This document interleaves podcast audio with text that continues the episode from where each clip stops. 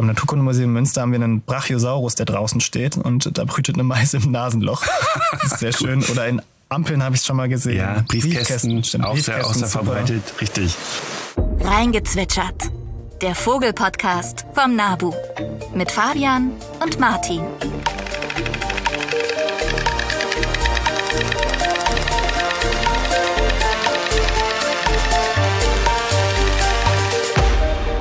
Hallihallo und herzlich willkommen zurück zu Reingezwitschert. Schön, dass ihr wieder eingeschaltet habt. Neben mir oder vor mir sitzt Fabian. Ja, danke für die Vorstellung. Ich sitze Martin gegenüber. Wir freuen uns wieder hier im Studio zu sein und mit euch die mittlerweile elfte Folge Die elfte, von ja. Reingezwitschert. Genau. Ja. Fabian, lass uns doch mal ein bisschen über Vögel im Alltäglichen quatschen. Was hast du denn zuletzt Cooles gesehen? Mm. Wo warst du zuletzt? Ich war zuletzt in den Bergen. Das war sehr schön. In welchen?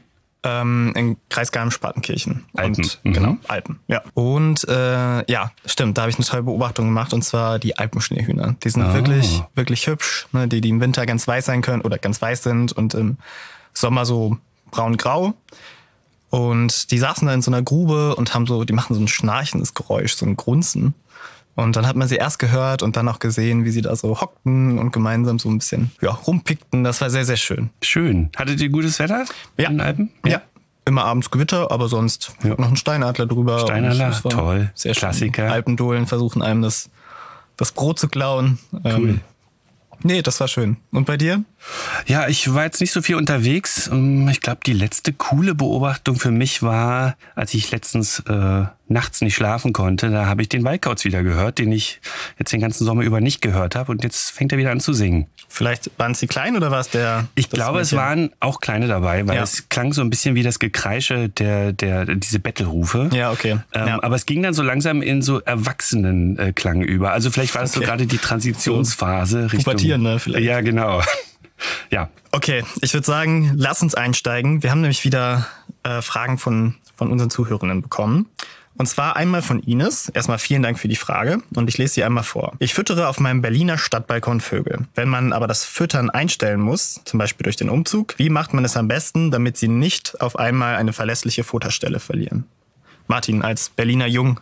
Ja, das ist eine gute Frage. Also darüber habe ich mir ehrlich gesagt vorher noch nie Gedanken gemacht. Ähm, also ich denke, das kann schon problematisch werden, wenn es vielleicht nichts anderes in der Umgebung gibt und die Vögel tatsächlich darauf ähm, ja, geprägt sind, auf diese eine Futterstelle. Es hängt wahrscheinlich auch davon ab, in welchem Maße man füttert, also wie exzessiv. Aber ich kann mir gut vorstellen, wenn absehbar ist, dass man umzieht und wenn man das vielleicht vermeiden möchte, dass die Vögel dann vielleicht nichts haben, dass man das sukzessive einstellt über vielleicht mehrere Monate. Was denkst du? Ich denke, es ist auch besser als so ein, so ein Kalteinzug vielleicht. Es gibt ja durchaus Brutvögel, die noch eine, also wenn die Nahrungsverfügbarkeit gut ist, durchaus noch eine Brut anfangen. Das heißt, ja, ich würde es wahrscheinlich auch so machen, langsam, langsam aufhören. Es kann natürlich auch sein, dass, also in der Natur gibt es das ja auch, dass so Nahrungsquellen natürlich versiegen auf einmal. Das heißt, es ist jetzt nicht dramatisch, würde ich sagen, aber ich würde es auch langsam ausklingen lassen. Oder äh, was vielleicht auch möglich wäre, dass man den Nachbar fragt oder die Nachbarin, ob die vielleicht Lust haben, weiter zu füttern. Ja, ja, ja das wäre auch eine Option. Ja, es kam noch eine zweite Frage, die wir gerne noch aufgreifen würden von Kada. Ähm, erst einmal danke fürs Lob, Kada. Äh, Da freuen wir uns natürlich immer drüber.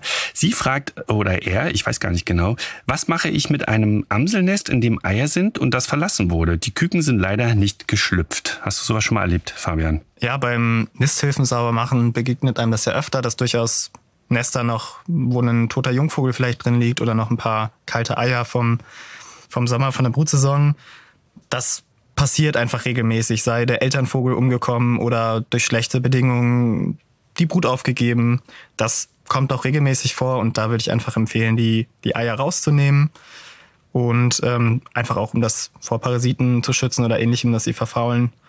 Ja, aber viel mehr würde ich da gar nicht machen. Ja, aber auch nur, wenn man sicher ist, dass das, dass das Nest wirklich verlassen Auf jeden ist, Fall, ne? genau. Es kann durchaus, also Vögel, es gibt Aufzeichnungen von Amseln, die noch im November gebrütet haben. Also das kann durchaus mal in seltenen Fällen passieren. Da also wirklich sicher sein, bevor man das macht. Und ich bin mir gar nicht so sicher, Amseln bauen jedes Mal ein neues Nest, oder? Ja, die nutzen aber wohl Vorlagen aus dem letzten Jahr. Deswegen, das kann man durchaus einfach hängen lassen. Das Nest ist ja eh nicht in einem Nistkasten. Schon zweimal das Wort Nistkasten und Nisthilfen. Passt ja vielleicht heute Komisch. zum Thema. Genau, ja. ja. würde ich hängen lassen, aber die Eier rausnehmen. Genau, also ihr habt schon gehört, ähm, heute geht es um Nisthilfen und alles äh, wieder rund um äh, Eier und Nester und so weiter. Aber bevor wir damit starten, was gibt's Neues aus der Vogelwelt? Die Vogelnews. Ja, weiter geht's mit den Vogelnews. Martin, was hast du uns heute mitgebracht? Also diesmal äh, hoffe ich etwas verdaulicher als beim letzten Mal die News über Hawaii und die Honey Creeper. Das war schon interessant, ein bisschen komplizierter. Aber. aber heute nur zwei relativ kurze News. Also die erste Schlagzeile, haben wir einen neuen Brutvogel in Deutschland? Ja, haben wir. Ja, haben wir. Du hast sie natürlich auch schon gehört. Ne? Die News stammt ähm, ja. aus, äh, aus dem August noch, Mitte August. Der DDA, also der Dachverband der deutschen Avifaunisten, hat unter anderem darüber berichtet. Ähm, und zwar geht es um eine Vogelart, die bisher immer eher seltener, aber regelmäßiger Gast bei uns war und jetzt anscheinend in diesem Jahr zum ersten Mal gebrütet hat. Und zwar in Bayern. Da hat man nämlich ähm, ich verrate mal, um welche Art es geht, den Kuhreiher. Also eine kleine weiße Reiherart. Wirklich niedlich. Und Sehr also schön. Relativ kurzer Hals, ein bisschen bucklig manchmal aus. Genau. Und äh, der ist gerne in, also auf Weiden, also gerne sucht er die Nähe von Weidetieren, sitzt auch regelmäßig mal auf so einer Kuh oder auf so einem Pferd drauf. Also sehr sehr nett anzusehen. Eine Art, die eigentlich, glaube ich, weltweit vorkommt und die man, also die ich persönlich eher mit den Tropen assoziiere, wo sie dann so auf Wasserbüffeln sitzt in Südostasien oder so. Aber sie kommt eben auch in Europa vor. Ich glaube, Hauptverbreitungsgebiet ist so Spanien, Iberische Halbinsel ja. oder Mittelmeerraum. Ne? Auf jeden Fall wurde in Bayern am Altmühlsee im April ein Paar gesichtet und man hat dann im Juli drei Jungvögel gesehen, was jetzt an sich nicht ungewöhnlich wäre, weil die wohl auch ähm, ja solche Wanderungen machen, nachdem sie dann Flügge geworden sind. Aber in dem Fall geht man davon aus, dass diese Jungen tatsächlich auch in Bayern zur Welt gekommen sind. Und man hat außerdem noch weitere Jungvögel gesehen in München und einen diesjährigen Vogel an der Donau. Also alles deutet darauf hin, dass der Kuhreiher in Deutschland eine neue Brutvogelart ist. Und weißt du zufällig, wie viele Reiherarten wir dann in Deutschland hätten? Boah, müsste ich zählen. Also natürlich den Graureiher, der brütet bei uns. Dann der, der Silberreiher ist ein bisschen ein Mysterium. Der große Weiße, der ist in großen Zahlen bei uns. Aber Brutvorkommen sind sehr, sehr selten durchaus. Aber es gibt welche, meine ich, auch in Mecklenburg-Vorpommern. Also sind wir bei zwei. Der Purpurreiher im Süden Deutschlands sieht ein bisschen aus wie der Graureiher, nur so ein bisschen edler, so ein bisschen purpurbraun, sage ich mal. Wären wir bei drei. Wen habe ich für Seidenreiher? Ja, doch, gibt's doch auch. Im, doch, in Süd, Süddeutschland. Meine auch, wir sind jetzt ja. so zwei ja, Berliner und, und in Norddeutschland, aber nee. Jetzt sind wir bei vier. Müsste vier und gut, wenn du sowas wie Rohrdommel und Zwergdommel natürlich auch noch dazu zählst. Nachtreiher gibt's vielleicht auch ein Brutpaar im Süden. Sind wir schon bei sieben. Ja, und dann der Kuhreiher, wären wir bei acht. Acht. Genau. Also es vergessen. sollen acht sein laut DDR. Acht. Okay, ja genau. dann kommt es ja hin. Mhm. Sehr gut. Sehr gut, sehr gut. Ja, kommen wir zur zweiten Nachricht. Ähm, und zwar gibt es in Österreich ein Volksbegehren, das nennt sich jetzt erstmal ähm, etwas, naja, sag ich mal, allgemein gehalten für ein Bundesjagdgesetz. Und warum habe ich diese Nachricht aufgegriffen? Es geht äh, bei diesem Volksbegehren um eine Forderung, nämlich bedrohte Arten nicht zu bejagen. Und das beinhaltet unter anderem auch Vögel. Ähm, denn, ich weiß nicht, ob ihr es wusstet, aber in Österreich ist es erlaubt, zum Beispiel die Turteltaube zu jagen. Und das ist in Deutschland nicht der Fall. Und Österreich ist eines der oder das einzige mitteleuropäische Land, wo tatsächlich die Turteltaube noch bejagt werden darf. Und zwar in drei Bundesländern. Burgenland, Wien und in Niederösterreich. Und einige von euch werden jetzt vielleicht sagen, Moment mal, die Turteltaube, die war doch 2020 Vogel des Jahres aus äh, gutem Grund, denn die ist nämlich echt stark bedroht, vor allem durch ja, Lebensraumverlust und Nahrungsverlust, aber eben auch durch die Jagd. Und ähm, das ist ein ganz interessanter Aspekt, ähm, dass also Länder wie Österreich mitten in Europa ja quasi noch ähm, die Jagd erlauben. Das stimmt. Man muss auch sagen, Jagd ist da wirklich ein richtig bedrohender Faktor, wo ja bei den meisten Armen eher Lebensraumverlust eine Rolle spielt. Über zwei Millionen werden da legal geschossen in Europa und der Bestand wird, glaube ich, so auf vier Millionen geschätzt ungefähr und die Dunkelziffer ist mit Sicherheit deutlich höher. Also gut die Hälfte wird geschossen und der NABU hatte auch eine Petition gemacht 2020. Da gingen 75.000 Unterschriften ungefähr an die EU mit der Bitte eben da einen Jagdstopp einzulegen. Ja, da gibt's auch eine Neuigkeit, aber ich würde sagen, erzähl du erstmal zu Ende, dann erzähle ich die, die Neuigkeit, wie es auf politischer Ebene aussieht. Ja, da gibt's gar nicht mehr so viel dazu zu sagen, genau. Also es ist eine Initiative aus diesem Volksbegehren aus BirdLife Österreich und dem Tierschutz Austria und die wollen eben verhindern oder, oder erreichen, dass eben solche bedrohten Arten aus dem Jagdgesetz genommen werden, beziehungsweise dass es eine ganzjährige Schonzeit für diese Arten gibt.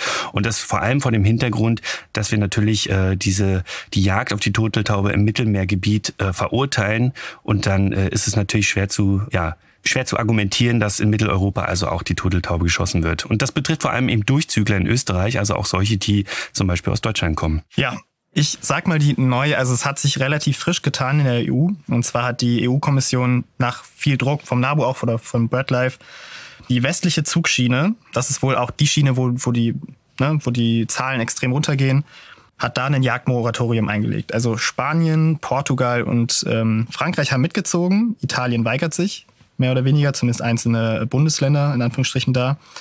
Und die östliche Zugschiene hat quasi gar keinen Bock. Also mhm. Also die möchten weiter jagen. Also sowohl Malta hat sogar noch die Frühlingsjagd erlaubt. Ähm, und da läuft es auch gerade ein Vertragsverletzungsverfahren.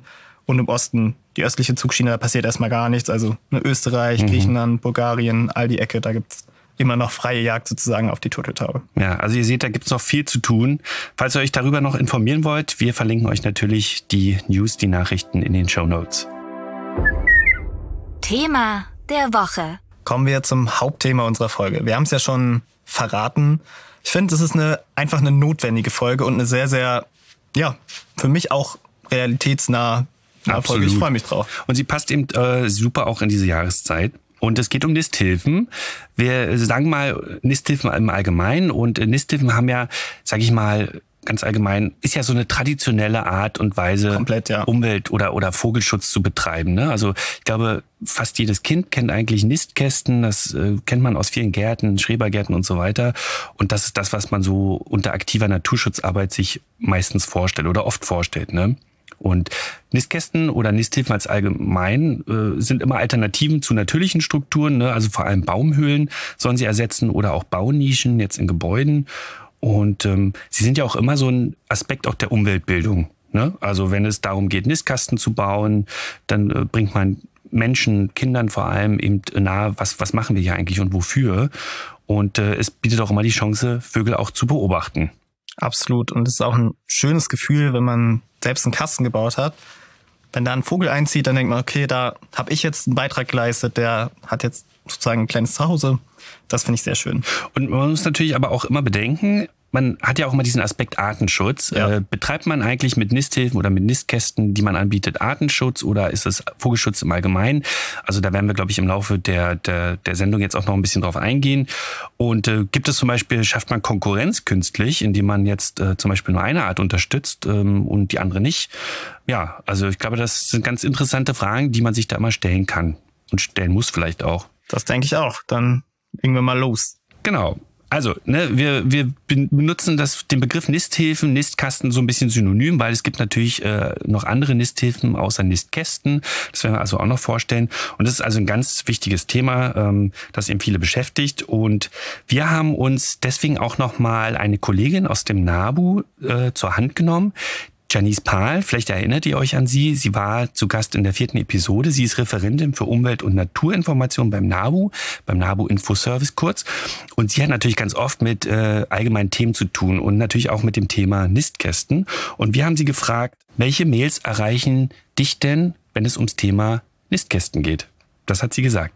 Ich bin gespannt. Ja, die Fragen rund um Nisthilfen sind den Leuten, glaube ich, recht wichtig, weil das ist eine der ersten Fragen, die uns erreicht, wenn jemand Vögel bei sich im Garten beobachtet. Die sehen jene oder diese Art und fragen dann, Mensch, wie kann ich die dann speziell mit einem Nistkasten unterstützen? Wie muss der aussehen? Also dann Fragen zum Material, zum Aufbau, wo muss der aufgehängt werden? Und dann im nächsten Schritt aber auch schon, ja, ich habe jetzt alles diese Vorgaben befolgt, aber der Nistkasten hängt eine Weile, aber da zieht kein Vogel ein. Was mache ich falsch? Was ist das Problem? Was kann ich besser machen? Das sind so, ich sag mal, die zwei Hauptthemen, die uns zu der, zum Nistkasten erreichen. Genau, und dazu geben wir euch jetzt im Laufe dieser Folge noch äh, viele, viele nützliche Tipps.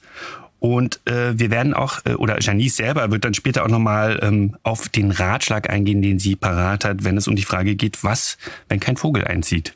Das ist komisch, man freut sich sehr, wenn es passiert, total von Herzen. Aber wenn keiner einzieht, ist man so ein bisschen, Ja. Was soll das? Geht da rein. Ne? Richtig, ne? Das ist schon ein bisschen enttäuschend und das ist völlig nachvollziehbar. Man sieht auch manchmal, auch so. wenn sie, wenn sie dann im frühen Frühling, sage ich mal, die, die Hütten sich anschauen und überlegen, ob sie einziehen. Und wenn sie dann nicht einziehen, ist es nochmal besonders ärgerlich. Ja, ja, absolut. Ja, wir gehen erstmal auf die ja, Nistkästen-Typen ein, die es so gibt, die es auf dem Markt gibt, die ihr ähm, anbieten könnt. Und ähm, da sind vor allem die Haupttypen, die man kennt, eben die Höhle und die Halbhöhle. Und Ja. dann gibt es noch so ein paar Sonderformen, die wir mal kurz erwähnen werden. Aber wir werden jetzt vor allem über die Höhle und die Halbhöhle sprechen. Wir haben ja schon gesagt, nicht jedem Vogel kann man mit dem gleichen Kasten helfen und auch nicht jedem Vogel kann man in irgendeiner Form eine Nisthilfe anbieten. Aber den Höhlenbrütern tatsächlich recht gut mit so einem Nistkasten. Und der gängige Kasten hat, also er muss eine bestimmte Größe haben, so 13 mal 13 Zentimeter, glaube ich, oder 12 mal 12 So ist so als die Minimum, genau. mindeste äh, Grundfläche von, von dem Kasten und die Höhe sollte durchaus, ich glaube, so um die mindestens 20 Zentimeter haben, damit auch Beutegreifer wie jetzt zum Beispiel eine Katze oder eine Marder nicht so leicht vom Loch aus direkt die, die jungen Vögel greifen können oder die Eier. Genau. Was noch eine Rolle spielt, ist die Lochgröße, die, der Durchmesser vom Loch. Also vom Einflugloch, ne? Genau. Denn ähm, ähm, am besten ist es immer, ihr schaut erst einmal, was habt ihr im Garten, welche Vögel kommen dort vor, welchen Arten kann ich damit ähm, helfen. Und das könnt ihr eben bestimmen, indem ihr zum Beispiel ja eine bestimmte Lochgröße anbietet. Und die kleinste, die man so hat, ähm, das sind so 26 bis 28 Millimeter Lochdurchmesser. Ähm, das ist ein Nistkasten, der vor allem für kleine Meisen gedacht ist. Also am häufigsten natürlich Blaumeise, aber wer sie hat, zum Beispiel auch Tannenmeise oder Haubenmeise oder sogar auch Weiden- und Sumpfmeise, ähm, könnten theoretisch da reingehen. Ja, Stufe größer wäre dann so 32 bis 34 Millimeter.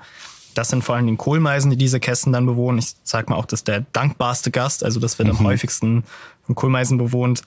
Aber auch Haussperlinge, gelegentlich sogar auch Feldsperlinge. Wer vielleicht sogar alte Bäume im Garten hat und recht naturnah wohnt, vielleicht sogar der schöne schwarz-weiße Trauerschnepper. Kleiber gibt's auch. Äh, die verspachteln dann manchmal auch so das, das Loch so ein bisschen. Die kleben das mit so einem Lehmgemisch, machen dieses etwas kleiner, wobei sie das vor allem bei so großen Baumhöhlöchern machen. Also das ist sehr cooler Vogel. Genau, und dann gibt's äh, als nächste Größe, nächstgrößere Stufe, sage ich mal, eine Höhle, die 45 Millimeter Durchmesser hat, also das Einflugloch. Das wäre dann äh, ein Starkasten. Also da zieht dann der Star ein, vornehmlich. Da könnte aber zum Beispiel eben auch der Kleiber einziehen und das Loch verkleinern, theoretisch. Ja.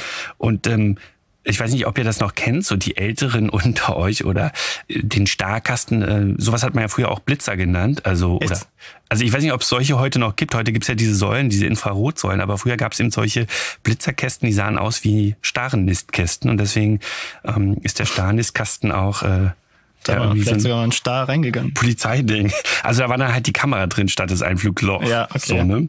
Okay, wusste ich gar nicht. Star Ja. auch lustig, ich glaube, ich weiß, aber das will ich kurz erzählen. Die können super Vogelstimmen imitieren, haben wir bestimmt schon mal in irgendeiner Vogelstimmenfolge gesagt. Es gab mal einen, ich glaube, das war irgendwo in England, ein Spiel, was abgebrochen wurde. Ein Fußballspiel, weil Star die ganze Zeit die, die Schiedsrichterpfeife nachgemacht hat. Das, das kann ich mir sehr gut vorstellen. Okay, zurück zum, zum Thema. Wir waren bei 45 Millimeter Star. Etwas größer, also alles, was größer ist, sind vor allen Dingen Waldkauz oder Eulenkästen oder auch Dole, Hohltaube. Ne? Deswegen heißt sie auch Hohltaube, nicht weil sie irgendwie dämlich ist, sondern weil während die anderen, äh, anderen Tauben Nester bauen, geht die Hohltaube in, in, Erdhö äh, in Erdhöhlen, in, in Baumhöhlen. Deswegen auch die Nistkästen. Schellente. Gibt's auch noch, ne? Toller Ja. Vogel, also eine Ente. Es gibt viele Enten, die tatsächlich auch in Baumhöhlen brüten. Und bei der Schellente ist auch das Coole, also eigentlich all die Arten, die das machen, die, die Küken, bevor sie fliegen können, springen dann aus dieser Mhm. Höhle. Das heißt, manchmal gibt echt schöne Videos, wie so kleine Entenküken so aus 20 Meter Höhe so einen Bungee-Jump Richtung, Richtung Boden machen. Aber die sind so leicht und wenn die dann auf dem Waldboden landen, Mhm. dann passiert ihnen nichts. Genau. Und ja, damit haben wir eigentlich so das Thema Höhlen ganz gut abgedeckt. Und dann gibt es eben die Halbhöhlen. Und die heißen deswegen so, weil sie eben nicht dieses eingeschränkte kleine Flugloch haben, sondern ähm, ja, die Vorderfront ist gewissermaßen zur Hälfte offen. Also recht gut einsehbar. Und das sind dann vor allem äh, Nistkästen, die so Nischenbrütern ähm, zugutekommen. Also das wären sowas wie Hausrotschwanz, Bachstelze, aber auch Grauschnepper, Rotkehlchen, Zaunkönig, hin und wieder auch mal. Ähm, genau. Und das sind dann ähm, Kästen, ja, die ein bisschen offener sind und äh, auch leichter erreichbar sind für Prädatoren, also für Räuber. Und da muss man dann also entsprechend bessere oder, oder sicherere Plätze finden zum Aufhängen. Aber dazu später noch mehr. Ja, kleine Ergänzung noch zu dem äh, größeren oder zu dem größten Höhlenkasten. Manchmal sieht man die, wenn man in so einer mal wärmeren Landschaft, vielleicht im Weinbau oder Truppenübungsplatz oder sowas wohnt, sieht man manchmal die auch nahezu am Boden stehen. Da ist es dann für den Wiedehopf gedacht, weil die können, kommen damit gut klar, dass der tief hängt, weil die sehr wehrhaft sind, die, die Vögel, wir haben ja schon mal gesagt, die bespritzen auch die Eindringlinge mit Kacke und so, deswegen auch der Name Stinkvogel. Und die kommen damit ganz gut klar, dass die Raubsäuger da gut drankommen und während Dohlen oder andere das dann meiden, wenn die so tief hängen. Der NABU NRW hat da ein cooles Nistkastenprojekt by the way. Genau, und dann gibt es eben ganz viele Sonderformen, so wie es äh, Fabian auch gerade erzählt hat. Also es gibt welche, die sind aufrecht, es gibt welche, die sind quer, also sind dann eher so Röhren. Ähm, sowas findet man eben für den Wiederhopf oder auch für den Steinkauz. Es gibt Nistkästen, die haben drei Einfluglöcher, wobei ich mich da immer persönlich frage, warum eigentlich? Das habe ich noch nie nachgehakt oder recherchiert. Ich weiß das gar nicht. Weißt du das? Ich weiß gerade nicht, was du meinst. Es gibt diese Koloniekästen, die haben dann mehrere Eingänge. Genau, aber es gibt auch welche, die haben so drei Einfluglöcher für einen Kasten. Also lasst euch dadurch jedenfalls nicht verwirren, okay. auch die so werden angenommen. Nicht so verwirren, wie wir es sind. Ich kenne das von Hornissenkästen, dass die ah, okay. dann ähm, diese kleinen Löcher und dann mehrere haben. Ja, und genau, dann gibt's noch Sonderformen, zum Beispiel für den Baumläufer, für den Gartenbaumläufer, der dann ähm, so seitlichen Eingang hat, manchmal, mhm. manchmal sogar zwei, also auf jeder Seite ein. Hinten, also wenn man genau. den Kasten sieht, sieht man den Eingang nicht und denkt sich, okay, welcher welcher Idiot hat diesen Kasten gebaut, ohne Loch. Aber genau, die sind dann hinten drin. Und der Baumläufer geht dann eben so von, von der Baumrinde so von hinten in diesen Kasten. Genau, ne, das hat mit seiner Brutbiologie zu tun. Und dann gibt's noch ganz große Kästen, so für Schleiereulen zum Beispiel oder für Falken, also Turmfalken meistens oder auch Wanderfalken, je nachdem. Und es gibt sogar Kästen oder, oder Nisthäfen für Eisvögel, die man auch kaufen kann, die man dann wahrscheinlich in Steilwände einbaut. Ja, das ist dann aber schon fortgeschritten, würde ich sagen. Genau. Steinkraut sieht man wirklich häufig. Also wenn ihr da im Obstbaum unterwegs seid, gibt's da so eine Röhre, die da drin hängt. Ah, ich würde sagen, weiter geht's. Genau, also das waren jetzt die Nistkästen, die klassischen Nisthilfen. Es gibt aber eben auch noch weitere Nisthilfen, wie zum Beispiel Schwalbennester. Also wenn ihr Schwalben habt, Mehlschwalben oder Rauchschwalben, könnt ihr die auch unterstützen mit künstlichen Schwalbennestern. Es gibt auch äh, zum Beispiel Nistkörper aus Weidengeflecht. Da weiß ich aber nicht, äh, wie effektiv die eigentlich sind. Also ich kenne das aus der Literatur, weiß aber nicht, ob das wirklich praktisch auch eingesetzt wird, ähm, womit man dann wahrscheinlich weiß nicht, Krähenvögeln helfen kann oder Freibrütern vielleicht auch hin und wieder Greifvögeln. Man kann auch Nisttaschen kreieren, indem man ähm, Zweige an Bäumen zum Beispiel so zusammenbindet und so kleine äh, Räume schafft für Freibrüter wie Amseln, die dann dort gerne ihre Nester anlegen. Und natürlich sowas wie Reisighaufen, die man im Garten aufhäuft, um dann zum Beispiel Rotkehlchen oder Zaunkönigen ähm, ja, Unterschlupf zu bieten, wo sie dann gerne ihr kleines Kugelnest reinbauen. Da verweise ich gerne nochmal an unsere Nestfolge. Da kann man sich das auch nochmal anhören, was Vögel da manchmal zusammen flechten und bauen und daraus kann man vielleicht Tipps, wie man selbst helfen kann. Manchmal gehen sie aber auch an Punkte, wo man nie erwartet hätte, dass sie brüten. Also ich weiß nicht, ob du da schon mal Kurioses beobachtet hast, aber beim Naturkundemuseum Münster haben wir einen Brachiosaurus, der draußen steht und da brütet eine Mais im Nasenloch. Das ist sehr schön. Oder in Ampeln habe ich es schon mal gesehen. Ja, Briefkästen, Briefkästen. Auch Briefkästen, sehr, auch sehr verbreitet, richtig. Ja, gibt's lustige Sachen. Und genau. noch ein Hinweis, manchmal sieht man Kästen, die haben unten so ein also ganz unten am Kasten so einen länglichen Balken, so ein längliches Loch, so ein, wie so ein rechteckiges. Und das sind Fledermauskästen. Mhm. Also das sind nicht für Vögel, sondern da wohnen Fledermäuse drin. Wir haben Janice auch nochmal gefragt, äh, was bekommt sie eigentlich so für interessante, vielleicht auch witzige und kuriose Mails äh, in ihrem Infoservice? Und das ist, was sie dazu zu sagen hat. Es gibt immer mal ein paar kuriose Anfragen oder auch Meldungen, wo dann Vögel einziehen, die eigentlich vielleicht gar nicht in den Nistkasten gehören. Aber eine kommt mir noch speziell in den Sinn. Da ging es darum, warum nicht mal einen Nistkasten mit den neuen technologischen Entwicklungen im 3D-Drucker drucken. Was an sich erstmal eine ganz witzige Idee war. Wenn man dann aber das Material bedenkt, dass natürlich so ein 3D-Drucker Kunststoffe verwendet, Kunststofffilamente, die sich am Ende dann wahrscheinlich weniger für so einen Vogel eignen, weil Feuchtigkeitsaustausch ist nicht gegeben und die Temperaturentwicklung kann ziemlich extrem sein. Ähm, ja, ist es dann halt eine nette Idee gewesen, aber dann auch eher in die kuriose Anfragenrichtung ähm, zu schieben. Ja, und das bringt uns gleich zum nächsten Punkt, nämlich was für Materialien benutzen wir denn am besten für Nistkästen? Tolle Überleitung, Martin oder? Und Janice hat es ja eigentlich schon äh, vorweggenommen. Also Plastik ist schon mal recht ungeeignet, genauso Metalle. Auch wenn äh, sich Meisen zum Beispiel manchmal selber eben äh, Nistkästen aussuchen, Briefkästen zum Beispiel. Wenn man aber welche anbietet, sollte man also auf diese Materialien möglichst verzichten. Und was ist das Material der Wahl? Holz oder Holzbeton. Genau. Das ist noch sehr, sehr robust. Holzbeton, zum Beispiel Schwegler, Schleichwerbung, ähm, macht da recht gute Kästen. Und im Vivara Shop kann man bestimmt auch, also was heißt bestimmt, da kann man einiges kaufen. Genau, oder im Nabu Shop, genau. Und ähm, das hat natürlich auch so Vor- und Nachteile. Ne? Also Holz ist ähm, leichter zu verarbeiten, aber bei weitem nicht so witterungsbeständig wie Holzbeton. Äh, Holzbeton hat zum Beispiel aber den Nachteil, dass es relativ schwer ist. Also Ja. da muss man gucken, dass man äh, das gut ähm, ja, verankern kann.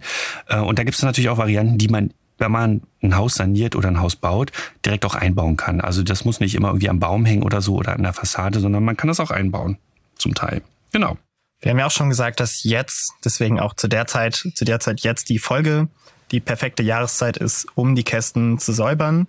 Weil das Brutgeschehen ist fertig bei, bei den Vogelarten und wir sind noch vor den Wintergästen da oder den Zwischenmietern. Martin, was, was kann denn noch so, was geht im Winter so rein? Da gibt's echt eine Reihe und äh, viele von euch mag das vielleicht überraschen, was da so in so einen äh, Vogelnistkasten eigentlich so reingeht. Also äh, ganz beliebt ist natürlich der Siebenschläfer, weil er eben auch so niedlich und kuschelig ist und so. Und der ist, glaube ich, aber nicht den ganzen Winter drin, sondern eher so im Herbst nur so. Ne? Ähm, äh, der nutzt die dann so als Schlafmöglichkeit zum Beispiel. Nutzen die das nicht zum Winterschlaf auch? Ja, ich bin mir nicht so sicher. Ich meine gelesen zu haben, äh, dass das nicht immer der Fall ist. Aber wie dem auch sei, auf jeden Fall gehört er zu den Zwischenmietern. Und da gibt's aber noch diverse Mäusearten, Hasel- und Waldmaus. Weil die Hasemaus ja ein Bilch ist, wie der Siebenschläfer. Ja, stimmt, richtig, genau. Hast du recht. Ja, aber die können auch ihre, also Waldmaus zum Beispiel ihre kleinen Nester darin bauen. Fledermäuse können auch gelegentlich in diese normalen Vogelkästen gehen. Oder eben auch, das findet man wirklich häufig, also da nicht erschrecken oder wundern, dass sich Wespen oder Hornissen oder andere Nachtfalter zum Beispiel, Schwammspinner ist so ein großer Nachtfalter, den findet man sehr häufig in Nistkästen oder in Fledermauskästen, dass sich diese Tiere einnisten. Das sind dann oft auch die Königinnen äh, Ja. solcher Staatenbildenden, die dann darin überwintern. Genau. Ja, und ähm, ihr könnt natürlich auch Nistkästen selber bauen. Also ihr müsst die nicht unbedingt kaufen. Äh, selber bauen macht auch Spaß und äh, ist eben, wie gesagt, auch eine Umweltbildungsmaßnahme. Hast du schon eingebaut, Martin? Ich habe schon mal einen gebaut. Das war mein erster Nistkasten, den ich hatte. Und der wurde auch gleich benutzt von der Kohlmeise. Und äh, gleich vorweg, ähm, ihr könnt das auch, alle Tipps, die wir euch geben, könnt ihr nachlesen. Und zwar ähm, natürlich auf nabu.de slash Nistkästen. Also da haben wir sehr viele Infos. Aber wir haben auch eine Broschüre, Wohnen nach Maß. Die könnt ihr im Nabu-Shop bestellen für zwei Euro oder dort auch kostenlos runterladen. Ich weiß nicht, ich habe als Jugendlicher mit meinem Bruder ganz, ganz, also wir wollten groß in die Massenproduktion gehen, in unsere Garage bestimmt. Wir sind nicht 200 Kästen gebaut und wollten die dann damit groß rauskommen. Und es war wirklich schön. Also es sind viele Vögel, haben die viel verteilt und reich sind wir Cool. nicht geworden, aber ähm, Aber ihr habt was für den Vogelschutz getan. so. welches Material? Wir haben ja schon gesagt, Holz oder Holzbeton bietet sich an. Fragt man sich natürlich, welches Holz? Da kann man jetzt nicht genau sagen, welche. Da gibt es einige. Also sollte recht witterungsbeständig sein, zum Beispiel Eiche, Rubinie, Lärche oder irgendein anderes Nadelholz. Also Lärche oder irgendein anderes Nadelholz. Sollte massiv sein und unbehandelt, möglichst rau, damit der Vogel da auch Halt findet, äh, dann nicht von irgendwelchen Stoffen, womit das haltbar gemacht wird, irgendwie negativ von irgendwelchen Ausdünstungen darunter leidet. 18 Zentimeter sollte es mindestens, äh, Millimeter, genau, Zentimeter, oh, massiv aus. sollte schon dick sein und ja, Schrauben, Nägel, was Ja, Schrauben, Schrauben ist in der Regel besser als Nägel, weil äh, Holz arbeitet, auch wenn es feucht wird. Und dann kann es passieren, dass Nägel dann also quasi rausgedrückt werden, ähm, wenn das also quillt und dann wieder trocknet. Und Schrauben machen das Ganze ein bisschen stabiler. Und Dachpappe sieht man auch hin und wieder mal auf Ja. Nistkästen. ist wohl nicht der umweltfreundlichste Stoff, generell dieses Definitiv. Bitumen oder was das ist, ähm, aber schützt das Haus schon ein bisschen. Was aber besser noch ist, wenn man wirklich gutes Holz hat, was dann auch, wo das Dach auch recht witterungsbeständig ist. Genau, weil manchmal kann das auch dazu führen, dass sich äh, Feuchtigkeit auch unter dem Dach sammelt zum Beispiel. Ne? Ja. Genau. So, ja, und dann natürlich die Maße ist immer ganz wichtig. Äh, Fabian hat schon erwähnt, es gibt so ein Mindestmaß von 12 mal 12 oder 13 mal 13 Millimeter Grundfläche im Innenraum. Ähm, was auch ganz wichtig ist, das hat äh, Fabian auch schon erwähnt, ähm, die Lochunterkante sollte so eine Mindesthöhe vom Boden haben. Also mindestens 14, besser so 17 Zentimeter, damit also Katzen und Marder und so weiter dann nicht durch das Loch langen und dann die äh, kleinen Jungvögel aus dem Nest fischen. Wichtig ist auch, dass das Dach angeschrägt ist, so am besten übers Einflugloch, damit also da kein Regen reinkommt und damit Prädatoren nicht von oben herab äh, leicht an das Loch reinkommen. Ähm, Ja, und ganz wichtig auch, im Innenraum sollten Löcher im Boden sein, denn es passiert hin und wieder doch mal, dass es reinregnet und dann ähm, kann das also, kann dann Wasser über diese Löcher ablaufen, beziehungsweise wir haben eine Ventilation im Innenraum. Ja, sehr schön. Ich finde, das war schon mal fürs Material eine gute Zusammenfassung. Jetzt vielleicht zur Montage. Also ich habe so einen Kasten gebaut und möchte den jetzt anbringen. Dann sollte ich Folgendes achten, zwar mindestens zwei bis drei Meter über dem Boden. Es kommt natürlich auf die Art an, aber das ist schon mal ein guter Schutz vor Katzen, vor Madern. Sollte im Halbschatten sein, nach Ost oder Südost ausgerichtet, also nicht in die pralle, prallen Süden mit voller Sonne, dann wird es gegebenenfalls zu heiß, aber auch nicht Richtung Wetterseite, also Richtung Nord oder West, weil dann eben viel Regen oder auch Wind und die Kombination eben reinweht. Und die Abstände zwischen den Kästen sollten durchaus ja, so zehn Meter sein. Bei Koloniebrütern kann das weniger sein damit sich, also sie haben auch kleine Reviere, das eben nicht in die Quere kommt. Ja, und ähm, eigentlich ist jetzt so gerade eine gute Zeit, um solche Nistkästen neu anzubringen. Äh, nichtsdestotrotz kann man das eigentlich das ganze Jahr machen. Äh, dann darf man oder muss man sich aber nicht darüber wundern, wenn dann zum Beispiel im Hochsommer nicht gerade äh, jemand einzieht. Ne? Also das dauert dann seine Zeit. Also ihr könnt auch noch im Frühjahr äh, Nistkästen aufbauen, aber jetzt wäre eigentlich eine gute Zeit. Natürlich dann darauf achten, dass man keine vorhandenen Vögel stört, wenn man da einen Baum hochklettert und das anbringt. Das ja, deswegen jetzt, wie gesagt, gute Zeit. Und ja, manchmal kann man alles richtig machen und es kommt kein Vogel. Also da ist auch so ein bisschen Geduld gefragt. Genau. Und da hatte ja Janice schon gesagt, das ist auch eine Frage, die oft äh, aus, aus der ja, Vogel-Community kommt. Was mache ich denn, wenn kein Vogel einzieht? Hier nochmal Janice dazu. Also mein Rat ist erstmal Geduld haben. ähm, Gründe gibt es tatsächlich viele. Man muss sich im ersten Schritt den Gedanken machen, der Vogel lebt in seinem Lebensraum und mit einmal kommt da eine Veränderung. Ähm, da wird ein Nistkasten neu aufgehängt, das ist ein neues Objekt und den muss der Vogel erstmal kennenlernen, als sicher kennenlernen und im zweiten Schritt dann auch als Brutplatz, also als potenziellen Brutplatz kennenlernen. Und dieser Prozess kann natürlich seine Zeit äh, in Anspruch nehmen. Es gibt Vögel, die hat man den Kasten gerade aufgehängt, schwupp sind die drinne. Es gibt aber auch Vögel, die lassen sich dann da mehr Zeit und da kann es mal ein Jahr oder auch ein bisschen länger dauern, bis sich da wirklich Vögel für den Kasten interessieren. Genau, also ne, deswegen auch äh, wichtig, schaut vorher, was habt ihr für Vögel im Garten, ähm, kann ich die mit Nistkästen unterstützen. Bei so einem Meisenkasten geht immer, würde ich sagen. Ist eigentlich, ja, das ist fast immer ein Garant. Ne? Es kann aber auch sein, dass einfach die Aufhängung suboptimal ist. Vielleicht ist ja. da zu viel Publikumsverkehr, die Vögel fühlen sich gestört oder wir haben Katzen in der Nachbarschaft, die vielleicht äh, eine Gefahr darstellen. Apropos, kann man da irgendwie sich gegen schützen? Außer die Höhe, die hatten wir ja erwähnt, gibt's ja noch so kleine, ich nenne es mal kleine Gadgets, womit man den Kasten ausstatten kann. Ja, das gibt ja, also es gibt ja eine Reihe von, von Arten, die Vögeln auch nachstellen, äh, natürlich. Ne? Also neben Katzen, Madern hast du schon erwähnt, gibt es auch noch äh, Waschbären natürlich oder auch äh, Raben, Vögel und Spechte. Ja, Spechte also häufig. Spechte, ja. Ne? Und Eich, die kleinen süßen Eichhörnchen. Ja, die Eichhörnchen, ne? die fressen nämlich nicht nur Nüsse, sondern auch äh, gelegentlich Eier und Jungvögel, glaube ich. Ähm, ja, was kann man machen? Also zum einen, glaube ich, ist schon mal wichtig, dass man diese Sitzstange weglässt, die man ja. ganz häufig ähm, also was heißt häufig, aber so klassischerweise auch bei Nistgästen sieht, vor dem Einflugloch. Also Vögel brauchen das nicht. Wenn das Holz rau genug ist, können die sich also super auch an, äh, ähm, an der Außenseite festhalten. Das Dach hat man erwähnt, ne, das übers Loch geht. Seitenwände bei Halbhöhlen, die also schön weit nach vorne gehen, dass also Tiere nicht äh, drumrum greifen können. Was gibt's noch? Dann gibt's diese Blechblenden. Ja, stimmt. Ähm, also einmal so ein, so ein Blech mit einem Loch, das soll eben vor dem Specht schützen, dass der das Loch nicht, nicht vergrößert. Und es gibt so Drahtkörbe, ähm, dass da der Marder oder die Katze mit dem oder der Waschbär mit dem Arm nicht so reinkommt oder auch das Eichhörnchen. Und es gibt so verlängerte Kassen, wie so ein, die haben wie so eine Art Vorbau. Das erschwert Raubsäugern auch nochmal das oder auch Vögeln das rankommen. Ja, und dann ja, was mache ich, um den Kasten lange haltbar zu machen, sage ich mal? Wie pflege ich ihn? Und jetzt auch zur Reinigung, das ist natürlich auch ein wichtiges Thema, auch für heute. Leinöl. Das finde ich immer ist, ist gut, wenn man selber baut zum Beispiel. Ne? Äh, statt Chemikalien kann man also Leinöl nehmen. Damit kann man die Außenseite dann imprägnieren. Da ist sie ein bisschen wettergeschützt. Ja, natürlich regelmäßig checken, ist er noch intakt, äh, fällt da irgendwas auseinander. Und genau, passend zur jetzigen Jahreszeit, jetzt wäre der richtige Zeitpunkt zur Reinigung. Also wenn ihr eine Brut hattet, dann könnt ihr jetzt das alte Nest herausnehmen. Weil auch wenn es Höhlenbrüter sind, die bauen natürlich trotzdem ein Nest oder schaffen zumindest Nistmaterial in diese Höhle. Und das rauszunehmen und es vielleicht ein bisschen auszufegen, ein bisschen mit Wasser ginge auch oder leichter Sodalauge, wobei ich es meistens immer nur ausfege. Das hilft dagegen, sag ich mal, Platz für die neuen Mieter zu schaffen und vor allen Dingen Parasiten den Lebensraum wegzunehmen, in Anführungsstrichen. dass da die, die nächsten nicht befallen werden. Und Janice sagt uns doch mal kurz, warum denn jetzt gerade im September? Ja, zum Herbst hin sind eigentlich alle Vogelarten mit der Brut ähm, zu Ende, beziehungsweise haben ihre Brut beendet. Und im ähm, Herbst sind halt auch noch keine potenziellen Wintergäste eingezogen, die dann zu den späteren Zeiten, also wenn dann die ersten Fröste losgehen, sich dann halt auch für solche Nistkästen interessieren können. Das müssen nicht unbedingt Vögel sein, das können auch Insekten oder andere Tiere sein. Und ja, wenn die dann schon eingezogen sind, sollte man halt den Nistkasten nicht mehr reinigen. Und im Frühjahr ist es dann besonders schwierig zu sagen, wann sind diese Wintergäste ausgezogen, wann sind vielleicht schon potenzielle Brutvögel eingezogen.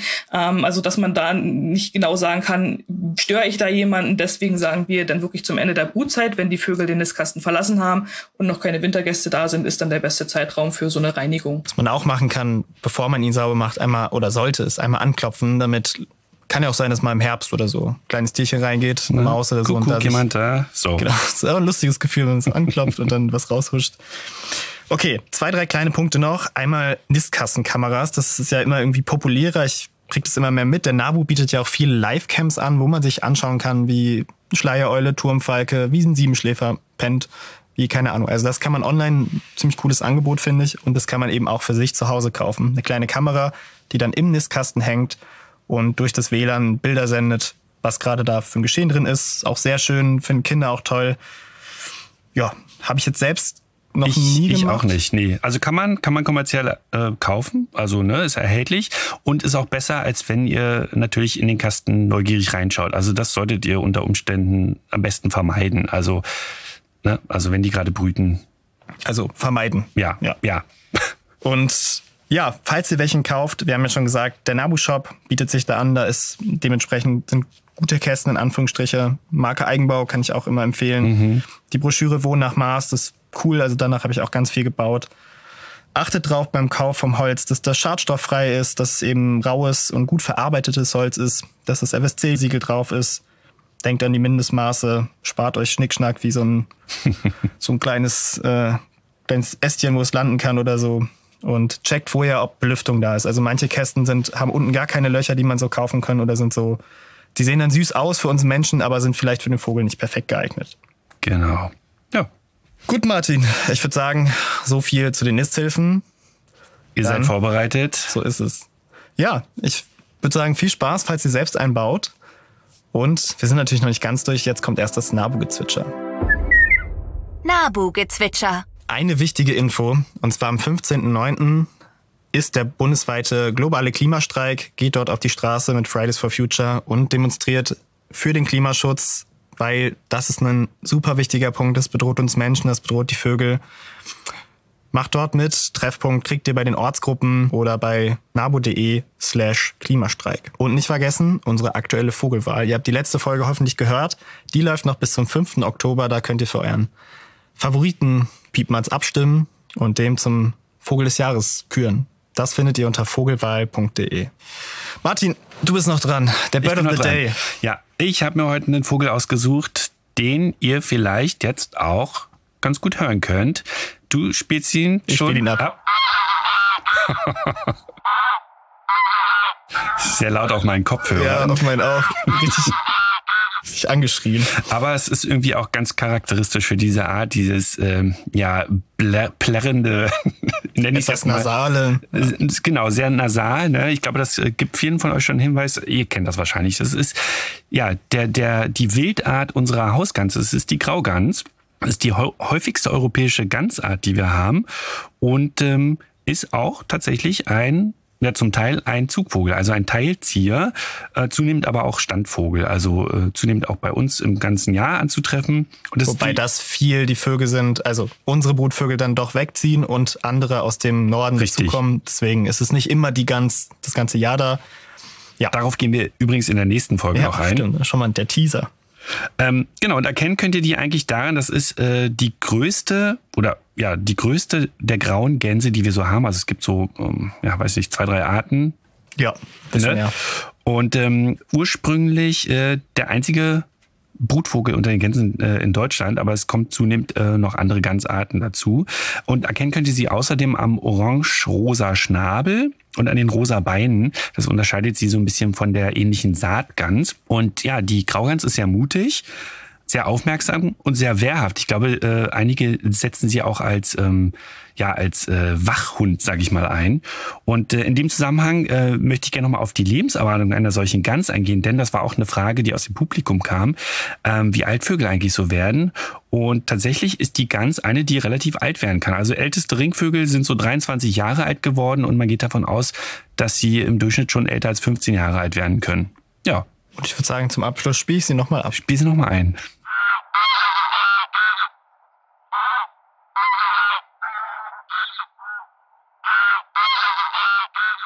Ach, schön. Okay, das war schon wieder mit, mit reingezwitschert. Wir danken euch sehr fürs Zuhören und wenn euch dieser Podcast gefällt, empfehlt uns gerne weiter, lasst gerne eine Bewertung oder ein Abo da.